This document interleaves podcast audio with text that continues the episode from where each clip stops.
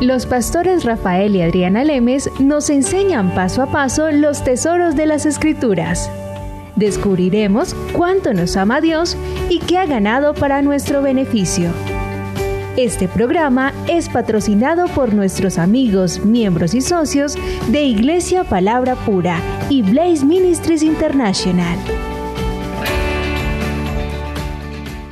Hola, somos Rafael y Adriana del ministerio Blaze Ministries trayéndote la explicación de las escrituras para que Jesucristo sea formado en ti. Tenemos una página web donde puedes descargar completamente gratis todas las enseñanzas que han salido hasta el día de hoy. Y también te animamos a que te inscribas en los devocionales que te llegarían de lunes a viernes a primera hora. Sigue estudiando y creciendo. Adriana, tú acabas de decir que son completamente gratis. ¿Qué significa que son completamente gratis? Eso, me, eso cada rato lo estás diciendo, que no hay excusa para dejar de aprender. Exactamente, entonces tenemos que estudiar. Sí, tenemos que seguir estudiando, creciendo y sabiendo quiénes somos en Cristo. De hecho, la oración de Pablo en Efesios y también, que es muy parecida a la de Colosenses, él ora para que los creyentes sepan sepan quiénes son en Cristo, que el creyente reconozca, que crezca en el conocimiento de su Señor, de su Dios y de su Salvador. ¿Y por qué? Porque nosotros los cristianos no tenemos un problema de poder, tenemos es un problema de ignorancia. ¿En serio? Usted se, ríe, usted se ríe cuando digo yo eso, pero si uno lo analiza, es verdad. Si nos vamos, miremos nada más la oración de Efesios de Pablo que dice, eh, no ceso de dar gracias por vosotros, haciendo memoria de vosotros en mis oraciones, para que el Dios de nuestro Señor Jesucristo, el Padre de Gloria, les dé espíritu de sabiduría y de revelación en el conocimiento de Él, alumbrando los ojos de su entendimiento para que sepan cuál es la esperanza a que Él los ha llamado y cuál es la riqueza de la gloria de su herencia en los santos y cuál la supereminente grandeza de su poder para con nosotros los que creemos según la operación del poder de su fuerza, la cual operó en Cristo resucitándolo de los muertos y sentándolo a su diestra en los lugares celestiales sobre todo principado y autoridad y poder y señorío y sobre todo nombre que se nombra, no solo en este siglo, sino también en el venidero, y sometió todas las cosas bajo sus pies y lo dio por cabeza sobre todas las cosas a la iglesia, la cual es su cuerpo, la plenitud de aquel que todo lo llena en todo, y Él os dio vida a vosotros cuando estabais muertos en delitos y pecados, etcétera, etcétera, etcétera. Toda esta oración de Pablo es por favor, conozcan lo que Cristo ya hizo por ustedes, el poder que operan ustedes. Así que no estoy lejos de la realidad cuando digo que los problemas de los cristianos no son de poder, sino de ignorancia. Esos son nuestros problemas. Sí, Adriana, y, sabes que sé que no nos vamos a meter en esto ahora, pero tú ahora que hablaste sobre eso, es interesante que la oración de Pablo que encontramos en, el capítulo, en el, primer capítulo de Efesios, habla sobre el, entendimiento, que aprendas, que sepas, habla sobre el alumbramiento para que entiendas, para que reconozcas. Pero después la siguiente oración que la encontramos en el capítulo 3 de Pablo habla que ahora que has entendido, ahora que has sido alumbrado, ahora que entiendes, ahora que sabes, empieza a hacer. Entonces la oración de Pablo en Efesios es muy interesante porque él empieza diciendo que tienes que primero saber, primero entender, ser alumbrado para que tengas este conocimiento y la segunda oración habla para que ahora que ya sabes, actúes. Y hay mucha gente que lo hace al revés, ellos quieren actuar y después aprender, y si hay tiempo. Porque muchas veces la gente piensa que el aprender es solamente si hay tiempo. Pero no, Pablo le dio la importancia primero al aprendizaje, primero al entender, al ser, al ser alumbrado, al entender quiénes somos en Cristo, al entender quién es tu identidad en Él, lo que Cristo ha hecho en la cruz, para que una vez que sepas y entiendas, puedas actuar y puedas hacerlo. Entonces muy interesante la secuencia de las oraciones de Pablo en el libro de Efesios. Primero entender para después poder actuar. Si miramos en Pablo también dice en esta oración que la cual operó en Cristo resucitándolo de los muertos y sentándolo a su diestra en los lugares celestiales sobre todo principado y autoridad y poder y señorío, y sobre todo nombre que se nombra, no solo en este siglo, sino también en el vinedero.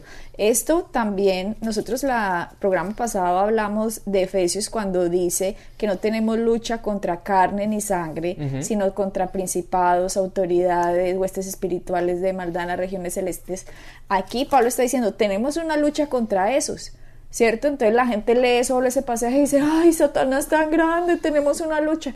Pero también en Efesios nos está diciendo Pablo, Jesucristo está por encima de todos esos principados, autoridades, huestes espirituales de maldad en las regiones celestes.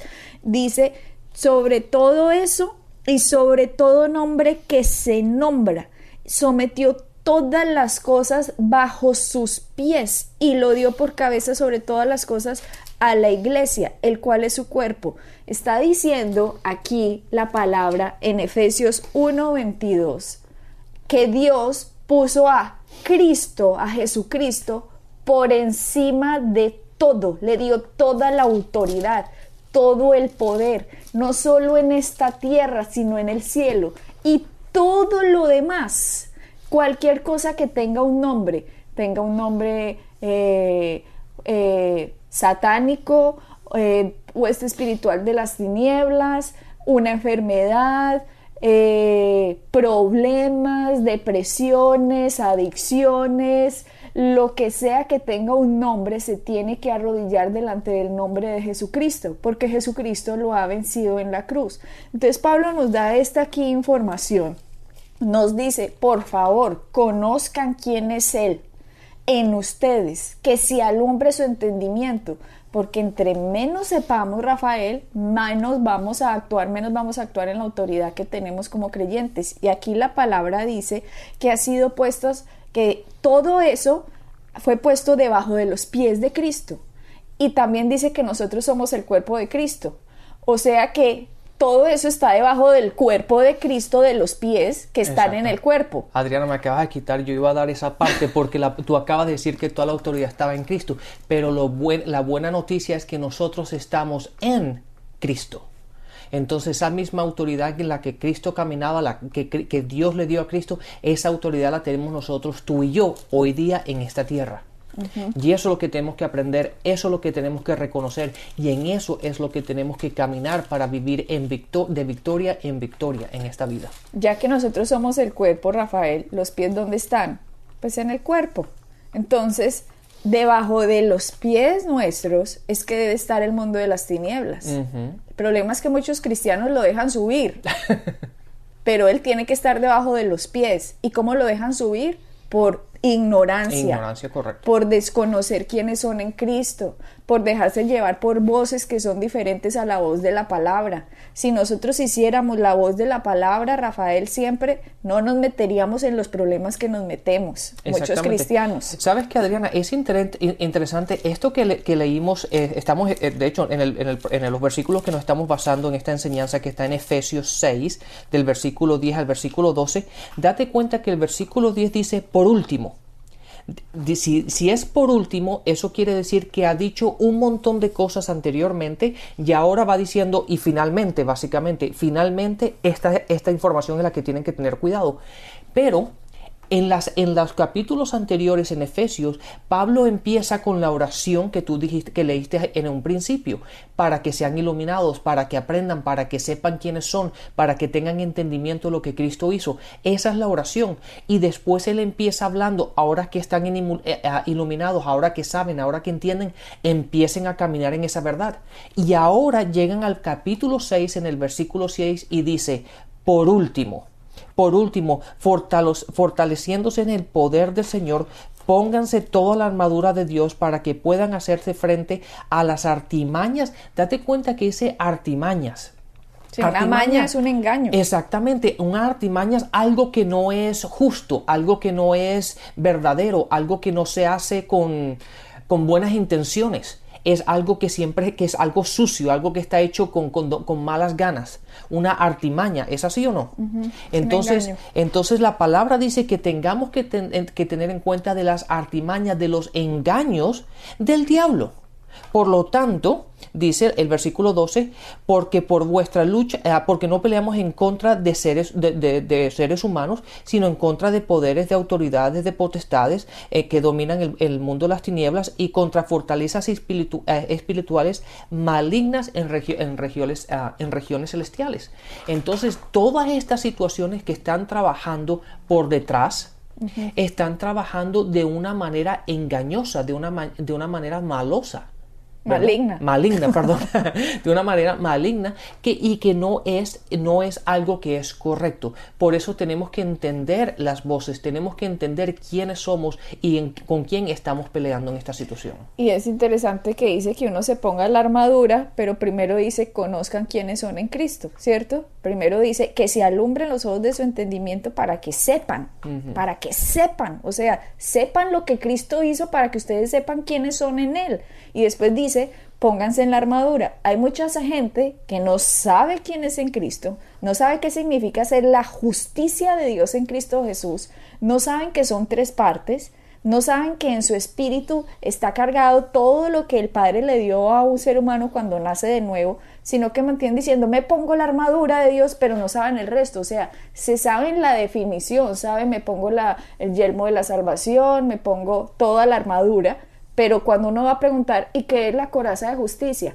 Eh, no entienden qué significa la justicia, no entienden qué significa esas armas tan importantes. De hecho, dice los pies de la, del apresto del Evangelio, porque, porque los que llevan la palabra son los pies de la paz. ¿Por qué de la paz? Porque estamos en una era en que estamos reconciliando al hombre con Dios, diciéndole, Jesucristo, este sacrificio por ti, recíbelo para que el juicio no caiga en ti. ¿Y a qué se refiere esto? Cuando Adán cayó, todo el planeta Tierra está en juicio, todos los seres humanos tienen un juicio sobre la vida de ellos, todos los que nazcan en esta tierra. Pero Jesucristo al venir a esta tierra y derrotar a Satanás como el último Adán, porque Jesucristo nunca pecó, es por eso que ahora Satanás está debajo de Cristo está debajo de un ser humano. Ahora Cristo es la segunda persona de la Trinidad, Jesucristo, y Él es un humano. En la Trinidad tenemos un humano, que es Cristo, porque Él está en su cuerpo, así como nosotros vamos a tener cuerpos glorificados. Ahora Cristo tiene un cuerpo glorificado y Él no es sumo sacerdote, intercede por nosotros. Ahora Él es el mediador entre Dios y los hombres.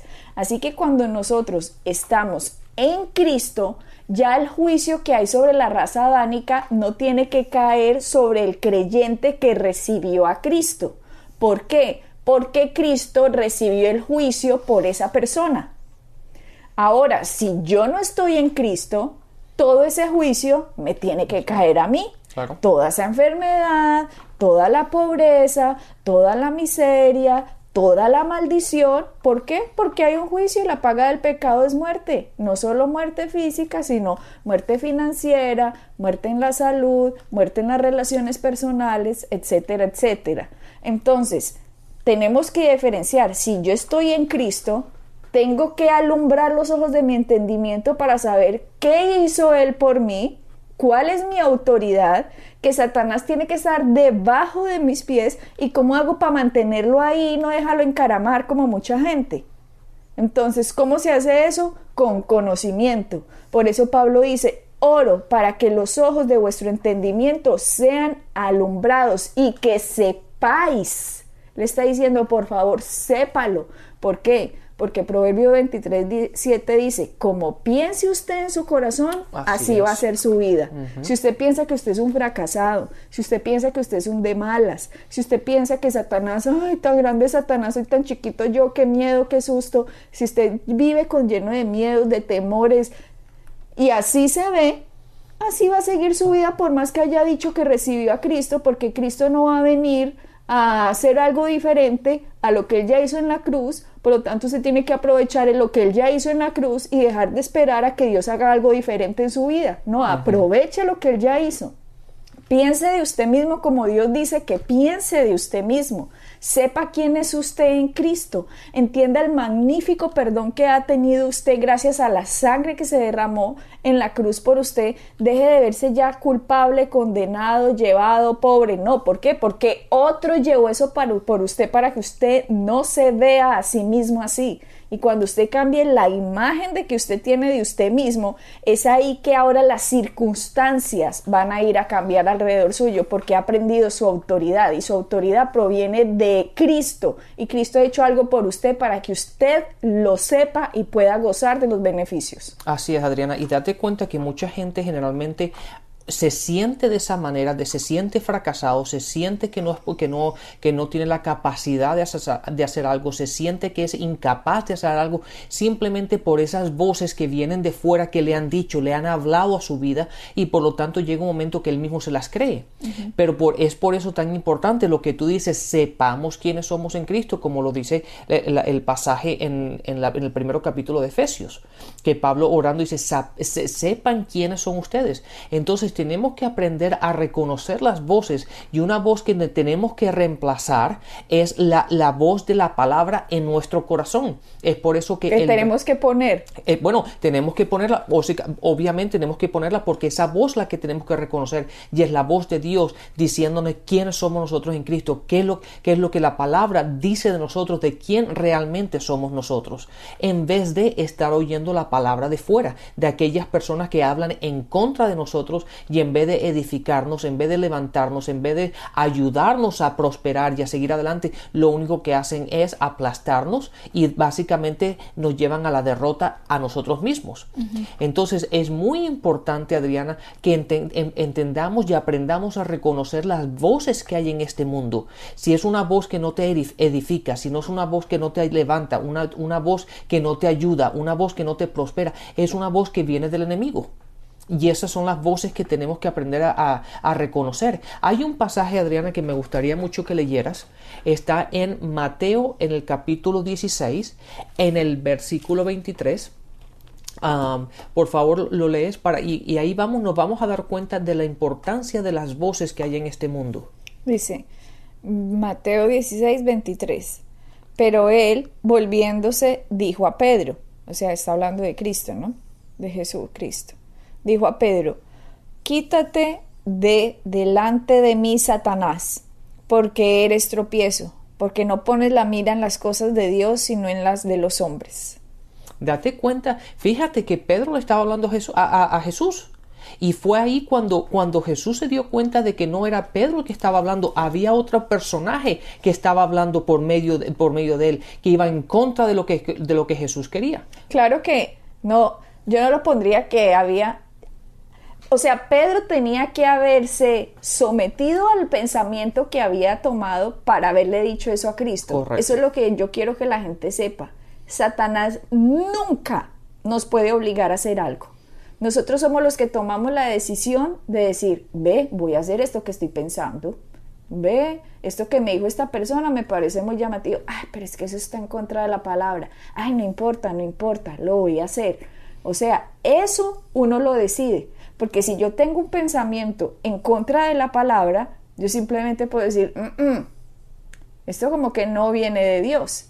Pero en últimas, Pedro, Rafael, yo, Juanito, Perencejo y Sutanejo son los que toman la decisión de si van a seguir la voz en contra de la palabra o ya saben, no, la palabra es la verdad. Así, así aparentemente no sea como la mejor opción, la palabra es la que me va a traer un resultado de, vida. Este ejemplo, aunque sea un poco, un poco eh, excesivo y un poco más allá de lo normal, pero una persona que vaya a robar un banco, esa persona sabe que lo que está haciendo no está bien. Esa persona sabe que el dinero que está en el banco no es de, no de, no de él o de ella. Ella, esa persona sabe que lo que está haciendo no es correcto, va en contra de la ley, va en contra de los principios, va en contra de lo que establece la palabra.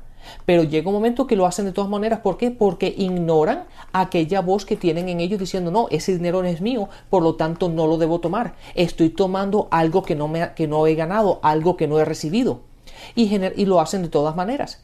Adriana, podemos ir a hacer ejemplos uno detrás de otro con respecto al adulterio. Una persona no simplemente se mete en adulterio simplemente de la noche a la mañana, no, eso es algo que viene pensando. Y al principio a lo mejor el primer pensamiento fue, no, no, eso no es correcto, no debo hacer eso. Pero después lo siguió pensando y lo, lo siguió pensando y lo siguió analizando hasta el momento que llegaron las acciones. Pero eso no pasa en cuestión de unos minutos, eso lleva su procedimiento y es ahí donde tenemos que aprender a ser fuertes espiritualmente y entender quiénes somos y tener la palabra de la palabra establecida en nuestros corazones y dejar que la palabra de Dios sea más fuerte de la voz que viene de fuera. Cuando estaba diciendo que leyera el ejemplo de Pedro, si miramos antes, eh, había sido felicitado Pedro, porque le dijo, wow, Pedro, eso no te lo dijo ni carne ni sangre, sino que fue una revelación del mismo Padre, de, Dios, cuando Pedro le había dicho que él era eh, el Mesías. ¿Cierto? que él era el Cristo. Ni fueron diez versículos antes, fueron esos. Y ya después le dice Cristo, quítate de mí, delante de mí, Satanás. A mí me parece muy interesante que haya sido eh, inspirado por el Espíritu Santo que pusieran esta historia acá, porque seguramente, como dice la palabra, que si todos los hechos, si todos los dichos, si todo lo que hizo Cristo en esta tierra hubiera, no cabrían los libros en el mundo para escribir todas las maravillas que Él hizo. Entonces me parece interesante que haya sido escogido por el Espíritu Santo que esto fuera plasmado en las Escrituras. ¿Por qué? Porque pobre Pedro no es para echarle el agua sucia a Pedro, pero es para que nos demos cuenta que nosotros, yo, muy cristiana, muy profesora eh, bíblica, por la mañana puedo estar ya por el Espíritu Santo y por la tarde puede que otras voces estén llegando y por la tarde también puedo guiarme por la voz del diablo. Entonces no es que jamás, no, nunca, los cristianos nunca los toca la voz del diablo, no, sí. Somos nosotros los que decidimos si por la mañana vamos a seguir una voz y por la tardecita otra. Somos nosotros los que tenemos que estar en completa comunión continua con Dios, porque si nos despegamos de la fuente, va a ser muy fácil para nosotros seguir una voz diferente que la voz de la palabra. Exactamente, Adriana. Yo tenía un profesor que decía, tú no puedes evitar que los pájaros vuelen sobre tu cabeza, pero lo que sí puedes evitar es que, el que hagan un nido en tu cabeza. Entonces, malos pensamientos y pensamientos del enemigo te van a venir pero es cuestión de que tú los rechaces o los aceptes. Es cuestión de que tú recibas los pensamientos y recibas estas ideas y empieces a manipularlas, empieces a manejarlas, empieces a, a, incubarlas, si puede, se puede decir así, en la forma de pensar o simplemente digas, no, eso va en contra de los principios bíblicos, eso va en contra de la palabra, eso va en contra de la ley del Dios, eso va en contra de lo que yo sé que lo, de, de quién soy yo en Cristo y rechazar esos pensamientos y reemplazarlos con la palabra de Dios.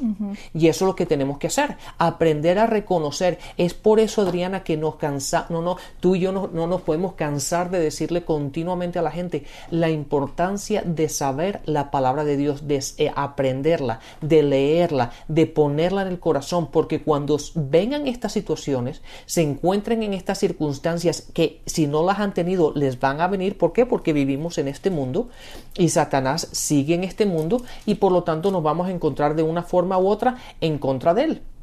Entonces tenemos, cuando estas situaciones vengan en contra de nuestras vidas, tenemos que estar preparados y tenemos que saber qué es lo que dice la palabra y cómo actuar de acuerdo a lo que dice. Siempre que Dios nos ha dicho algo es para nuestro bien. Así de sencillo. Fácil y sin complicaciones.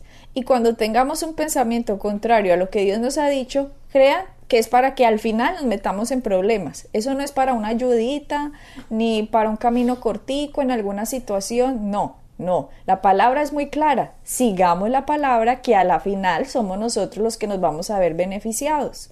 Gente, la gente quiere ver ya inmediatamente la respuesta a todo lo que Dios ha dicho. Quieren como recoger el fruto ya ya de la manifestación de Dios. Y cuando algo no pasa, entonces viene Satanás, porque como algo no ha pasado inmediatamente y, empieza a darle a la gente sugerencias, miren, con que Dios les había dicho que sanidad, con que Dios les había dicho que los iba a prosperar, con que Dios les ha dicho, así como a Eva, con que Dios le dijo que no comieran de todos los árboles. No, no, no, no. Tenemos que tener muy clara la palabra de Dios que nos ha dicho para no dejarnos engañar por el enemigo, sino que lo sepamos resistir, que Él huya de nuestra vida y nosotros sigamos nuestro camino en esta tierra, glorificando el nombre de Jesucristo, lo que Él ha hecho por nosotros y sepamos que Dios está de nuestro lado, quiere nuestro bien y por lo tanto así no nos vamos a dejar engañar porque sabemos que Él nos ama y quiere lo mejor para nosotros. Así es sencillo, Adriana. Y entendiendo eso, sabiendo esta información, podemos tener la victoria en cada, en cada aspecto de nuestras vidas. Lo único que tenemos que hacer, una de las cosas que yo le digo cuando la gente me pregunta y nos habla al respecto es, lo primero es nunca reaccionar, siempre frenarte, parar y, y analizar, esto va, esto es un principio que va en contra de la palabra no. Eso es lo importante porque la, mucha gente estamos en un mundo en que todo es acelerado, todo se tiene que hacer inmediatamente y actuamos de esa forma con las, con las cosas de Dios y llega un momento en que simplemente por actuar de esa forma, simplemente por no parar, no frenar y analizar la situación, reaccionamos a situaciones en las cuales después nos arrepentimos. Porque después de, ver lo que pasó, de ver el resultado de la situación, nos dimos cuenta que si hubiésemos pensado al respecto, hubiésemos entendido lo que la palabra dice, hubiésemos hecho lo contrario. Entonces es muy importante, Adriana, que la gente se pare a pensar y analizar y, y ver desde el punto de vista espiritual qué es lo que dice la palabra y entender que estamos en dos mundos, el mundo natural y el mundo espiritual. Cuando Jesucristo fue a la cruz, venció a Satanás. Por eso es que Pablo nos dice en, Efesios que todo fue puesto debajo de sus pies. El mismo Jesucristo después de que resucita, si vamos a Mateo 28, dice, eh, eh, y Jesús se acercó y les habló diciendo, ya había resucitado, o sea, ya había ido a la cruz. ¿Y cuál fue el resultado de lo que él obtuvo en la cruz? Aquí dice, toda potestad o todo poder me es dado en el cielo y en la tierra. Por tanto, id y haced discípulos a todas las naciones, bautizándolos en el nombre del Padre y del Hijo y del Espíritu Santo, guardándoles que, enseñándoles que guarden todas las cosas que os he mandado, y he aquí yo estoy con vosotros todos los días hasta el fin del mundo. Amén. Estas son palabras de Cristo. Ahora Cristo nos ha dicho, toda la autoridad que había perdido Adán, yo, el último Adán, la he ganado para ustedes. El que está en mí, ahora yo le doy la autoridad a usted. Ahora somos nosotros los que tenemos que llenar esta tierra y sojuzgarla, así como Dios le dijo a Adán y Eva, llenen la tierra y sojuzguenla. Ahora ese es nuestro papel, de llenar la tierra como cristianos e ir anunciando lo que Cristo ha hecho. Mira que Cristo no dijo, vayan a toda la tierra y maten a todo el mundo, a todos Sodoma y Gomorra. No, ya no. ¿Por qué? Porque ahora hay un Salvador, Ahora hay un reconciliador de Dios con los hombres y tenemos que traer la palabra de las buenas nuevas a todos los hombres para que se salven y que sepan que en Cristo hay perdón de pecados y que ahora tomemos nuestra autoridad en Cristo sabiendo que Él llevó la enfermedad, la pobreza, la miseria, el pecado y nosotros ahora podamos gozar de la salud, la prosperidad y la libertad con la que Cristo nos hizo libres por su sacrificio. Tenemos que entender cuál es nuestra autoridad para saber cómo pensar, cómo hablar y cómo operar en esta tierra en el nombre de lo que Cristo ha hecho por nosotros y asimismo enseñarle a los demás. Exactamente, y Adriana, una de las mejores cosas que la gente pudiera hacer es el meditar en, el, en, en la frase que estamos en Cristo. Así que bueno, que bendiciones y hasta la próxima. Bendiciones. Pueden bajar nuestras enseñanzas en www.iglesiapalabracura.com y visitarnos en nuestra sede en la calle 21326.